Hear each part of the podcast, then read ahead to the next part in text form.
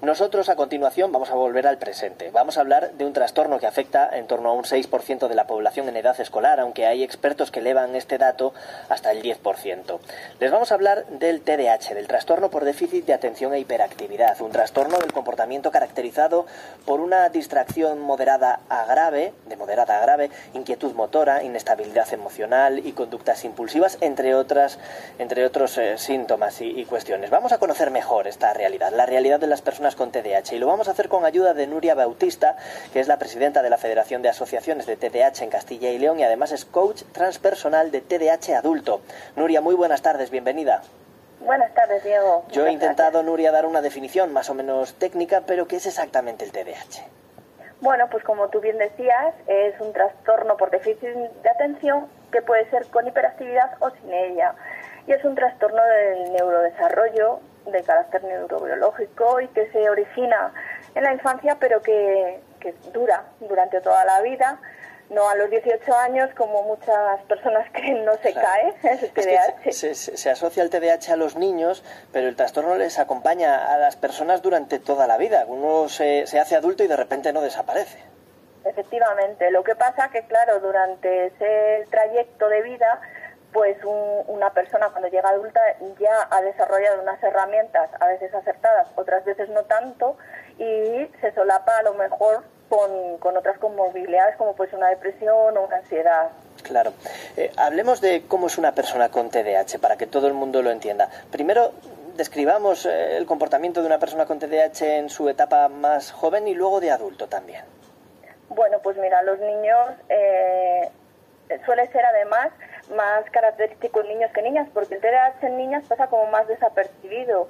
Una de las características es eso, la, hiperactividad motora y, vocal. Entonces hay tres tipos, ¿no? Que está el déficit de atención solamente eh, y después el, de impulsividad o el combinado que es que tiene pues déficit de atención, impulsividad y mucha hiperactividad, ¿no? Que no para que es un niño o una niña que no para en clase, que charla, que se le olvidan las cosas, que las tareas o los deberes pues no se acuerda de apuntarlos en la agenda, pero sí se puede acordar de que la profesora o el profesor se ha dejado el maletín encima de la silla. Claro. Están más pendientes de, todos los estímulos externos sí, que, que, de los propios. Entonces, a medida que van transcurriendo los cursos escolares, pues eso se va incrementando hasta que en la adolescencia la impulsividad o la hiperactividad, más que la impulsividad es casi la hiperactividad motora, se va, empieza a moderar, que es lo que pasa luego cuando llegas a la edad adulta. Claro, ¿cómo es una persona adulta con TDAH? Pues que su cabeza va a 5.000 por hora.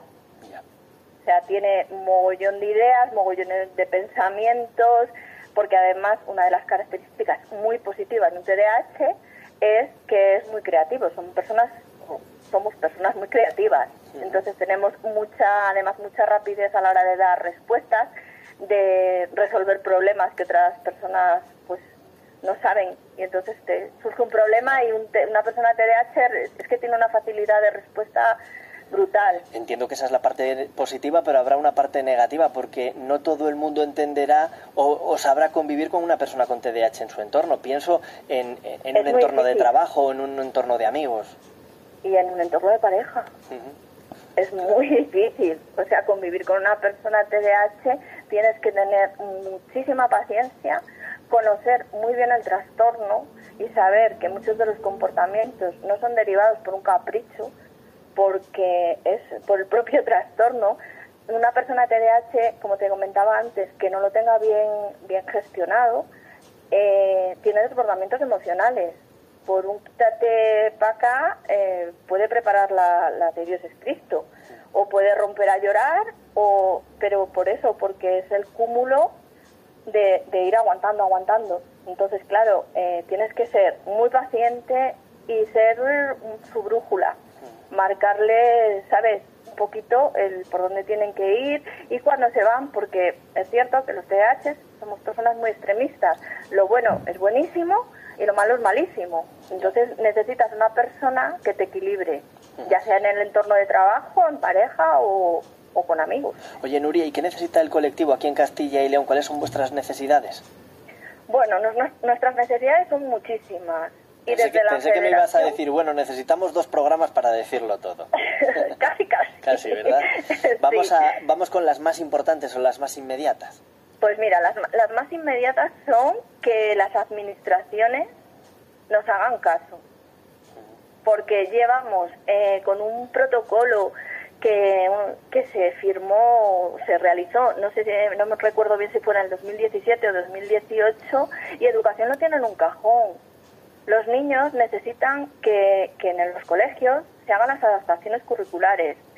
Hemos tenido que ir con la Federación Nacional al tribunal a llevar eh, un recurso porque nos quieren quitar las becas. O sea, hay muchísimas familias que no pueden llevar a sus hijos o a sus hijas a terapia porque no tienen recursos. Y hay que recordar que el TDAH necesitan un tratamiento multimodal, que eso quiere decir que tanto el colegio familia, como la terapia con un psicólogo y, el, y la medicación en muchos casos, vaya de la mano, porque si no, no hacemos nada.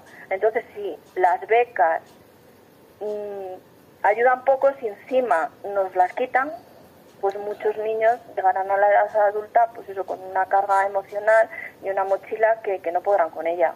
Mm. Estas son solo algunas de las reivindicaciones. Hay más y seguiremos hablando de ellas en otras ocasiones, pero hoy queríamos poner nuestro punto de vista y nuestra mirada en el TDAH y nos ha ayudado a entender mejor este tema Nuria Bautista, que es la presidenta de la Federación de Asociaciones de TDAH de Castilla y León y además es coach transpersonal de TDAH adulto. Nuria, gracias. Muchas gracias, Diego. Gracias.